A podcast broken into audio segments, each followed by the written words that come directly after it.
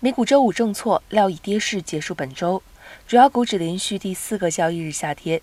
截至美东时间十二点四十五分，道琼斯工业指数下跌六百八十九点七二点，跌幅百分之二点二九。标普五百指数和纳斯达克指数分别下跌百分之三点四三和百分之二点三八。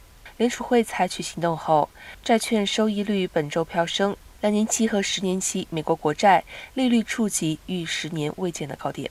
由于国债收益率飙升，且投资者担心联储会大举升息将使经济陷入衰退。